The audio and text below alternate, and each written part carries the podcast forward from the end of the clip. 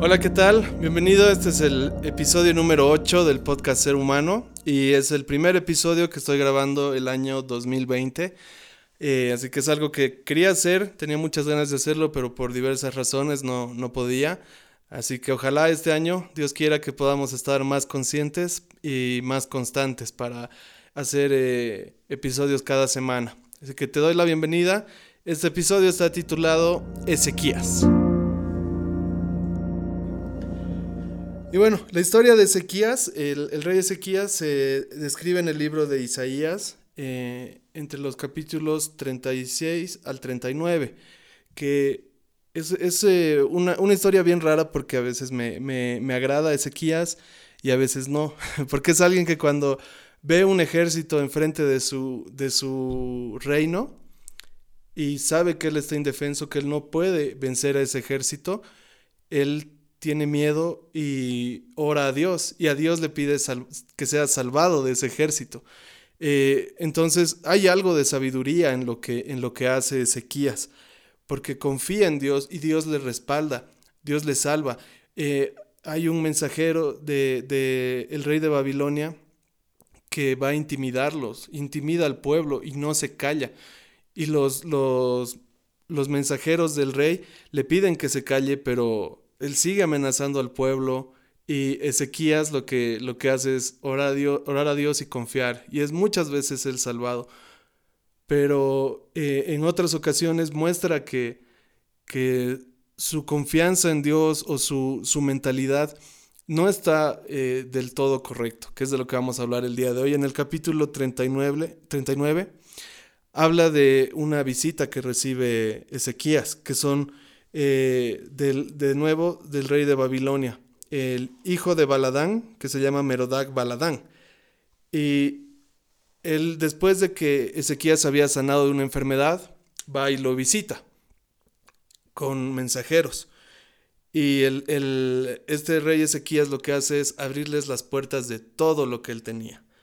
Y luego el, profeta Isaías, eh, después de que se van estos invitados, se acerca a Ezequías y le pregunta, ¿esa gente de dónde vino? ¿Qué fue lo que te dijeron? Y Ezequías le responde, vinieron de Babilonia, que es un país muy lejano.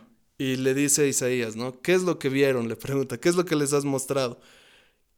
Y Ezequías contesta, les mostré todo, todo lo que tengo en mi palacio, las bodegas, no dejé ni una puerta cerrada porque quería impresionarlos, le dice.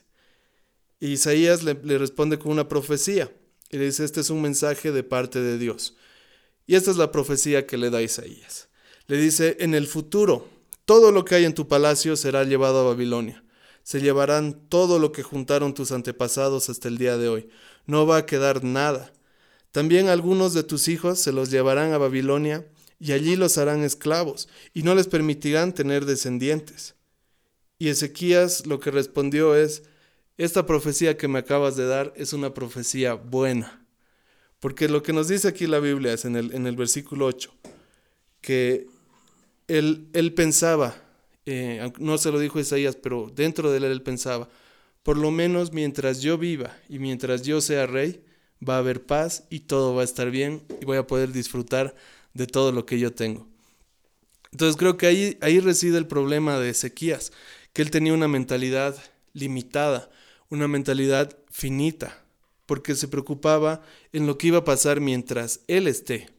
Y por eso decía, que se lleven a mis hijos como esclavos, que se lleven todo lo que hay en el reino eh, mientras yo estoy aquí, es bueno. Y creo que ese es el, error que, que, a veces cometemos, de tener una mentalidad muy limitada. Y creo que en estos tiempos, lo que, lo que estamos viviendo eh, en, esta pandemia global, es algo que descubre en nosotros si tenemos una mentalidad limitada o una mentalidad infinita. Porque en primer lugar, eh, analizando lo que hace Ezequías, cuando vienen visitantes eh, de Babilonia, no vinieron como antes o como, como los, los, invasores de Asiria, no vienen con amenazas, sino que vienen con halagos y vienen con regalos, ¿no? Entonces, eh, el sistema del mundo lo que hace es eh, tratar de engañarnos con halagos, con regalos, con recompensas. Pero lo que quieren hacer es algo mucho más grande que va por detrás de todo lo que estamos eh, viendo, ¿no? Entonces, el error primero que hizo Ezequías fue abrir todo lo que él tenía. Y nosotros como hijos de Dios no podemos tener toda nuestra vida abierta a todos. Hay algunas personas que, que ministran nuestras vidas, algunas personas a las que rendimos cuentas, personas a las que eh, obedecemos, pero no le abrimos completamente todo lo que tenemos a todos. Y porque lo que tenemos que hacer es, más bien pensar en, en, en, que muchas veces las cosas que trae el mundo para nosotros van a venir así con halagos, con oportunidades, con regalos, ¿no? Pero lo que nosotros tenemos que aprender a ver y a reconocer es en qué momento abrimos algo y en qué momento no. Porque eh, el, principal eh, o la principal falla que, que creo que mostró Ezequías ante estos visitantes es que él quería impresionarlos. Y muchas veces nosotros actuamos así porque queremos impresionar, queremos mostrar algo, queremos mostrar lo que tenemos, queremos mostrar lo que valemos.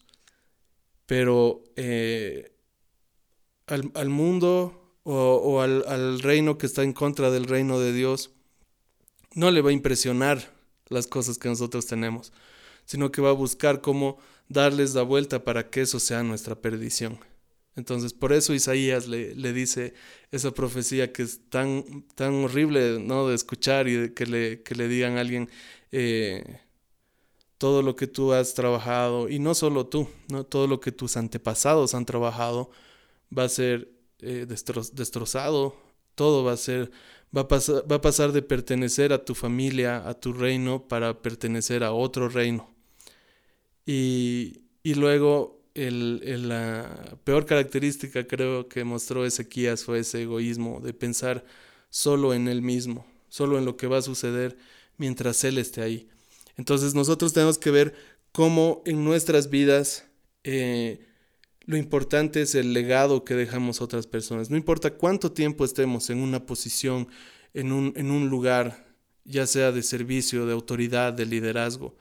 Lo importante no es lo que sucede mientras nosotros estamos. Lo importante es lo que sucede cuando nos vamos. Si hay, si hay un tiempo, eh, por ejemplo, en que tu grupo de jóvenes o tu célula está pasando un buen tiempo y es llena y hay muchos jóvenes que quieren servir, que se convierten, que son bautizados y, que llegan incluso ellos a, a, tener su propio grupo. Eh, es un tiempo bueno, pero no nos tenemos que preocupar en lo que está sucediendo ahora, tenemos que preocuparnos en lo que va a pasar después, cuando ya no estemos nosotros con esas personas. Porque una persona no puede depender de otra.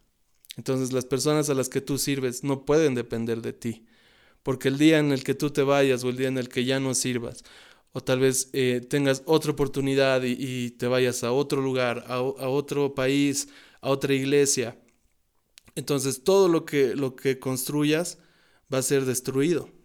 Entonces por eso hablaba al principio de, de tener una mentalidad infinita. Porque cuando hacemos una obra y trabajamos en algo que nosotros creemos eh, que es lo, la, la, obra correcta que, que, Dios nos está llamando a hacer, no podemos pensar que ese es el fin, eh, el fin último. El fin último de todo lo que nosotros hacemos tiene que ser el reino de Jesús. El tema favorito de Cristo fue su reino. Y yo creo que ahí Jesús mostró eh, cuando él hablaba y cuando él actuaba como él no pensaba de forma limitada. Si Jesús pensaba de forma limitada, él hubiera hecho caso a, sus discípulos cuando le decían no mueras. Él habría recibido otras oportunidades porque él se convirtió en alguien bastante influyente en su, en su lugar, eh, en, en, medio de todo lo que, lo que él estaba pasando. Había gente que quería utilizar su influencia para otros fines. Incluso algunos de sus discípulos eran miembros de un grupo que el, día de hoy sería calificado como grupo terrorista. Y lo que ellos esperaban es que Jesús traiga libertad del pueblo romano con guerra. Y, y, por eso ellos pusieron a disposición de Jesús sus armas, Por eso Jesús tenía discípulos que andaban con cuchillos.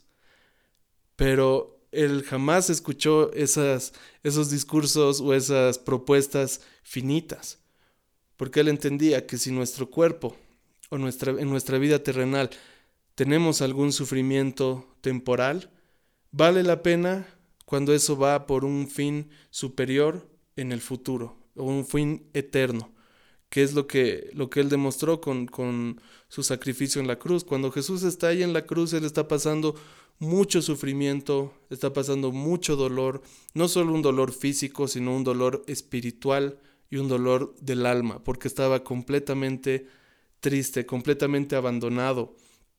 Por eso él le dijo a Dios, ¿por qué me has abandonado? Porque ese es el clamor de una persona que ha perdido todo, porque perdió la presencia de Dios en ese momento.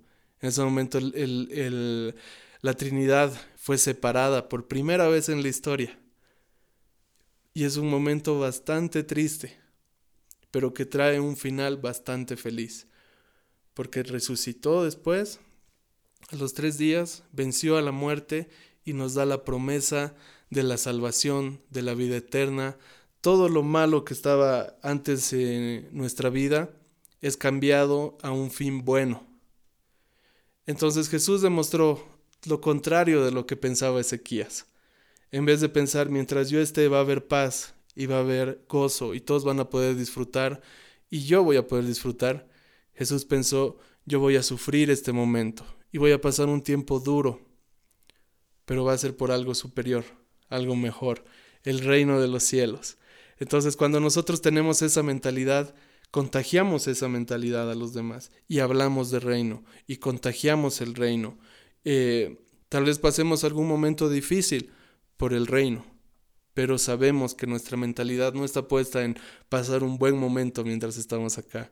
Nuestra mentalidad está puesta en eh, que la gente pueda disfrutar en un futuro de una vida eterna con el Padre que los ama.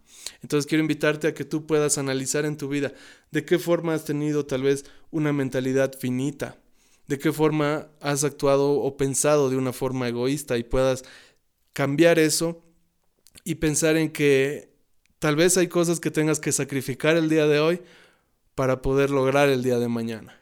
Porque la, mentalidad infinita no solo te sirve para la vida eterna, también te sirve para esta vida. Porque en este, en este tiempo la gente te habla de disfrutar el ahora, de vivir el hoy, de eh, comprar hoy y pagar mañana, ¿no?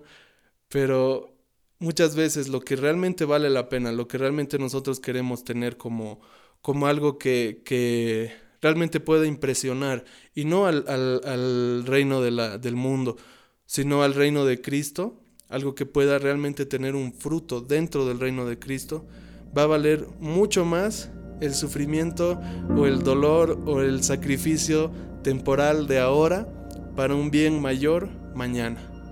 Entonces te invito a que puedas analizar eso en tu vida y, que, veas qué, pasos puedes tomar o qué decisiones puedes cambiar el día de hoy para poder tener una mentalidad eh, infinita. Eh, que, como lo que estamos pasando el día de hoy, tal vez sea un tiempo en el que nos, nos, privamos de ir a trabajar, es un tiempo en el que nos privamos tal vez de, ver a nuestros seres queridos en persona, de pasear, de ir a comer, de ir a una fiesta, de pasar tiempo con nuestros amigos, pero sabemos que tiene un fin mayor, que es el de cuidar la salud de toda nuestra nación, porque ya no actuamos por nosotros, actuamos por nuestra nación, actuamos por cuidarlos a ellos, no solo en lo espiritual, sino también en lo corporal y en lo terrenal. Así que te animo a hacerlo y que puedas tener un buen fruto, que esta, esta palabra pueda ayudarte y que pronto nos, nos escuchemos de nuevo Dios pueda bendecirte en medio de todo lo que está pasando en este, en este tiempo.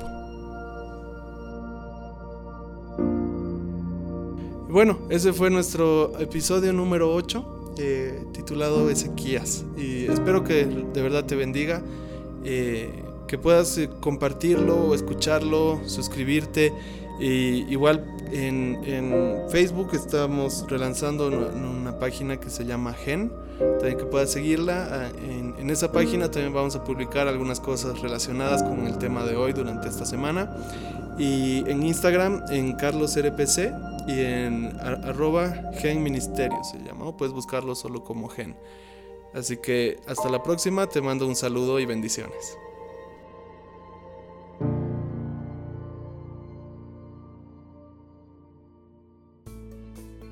Hay un movimiento de crecimiento espiritual y personal en la comunidad cristiana.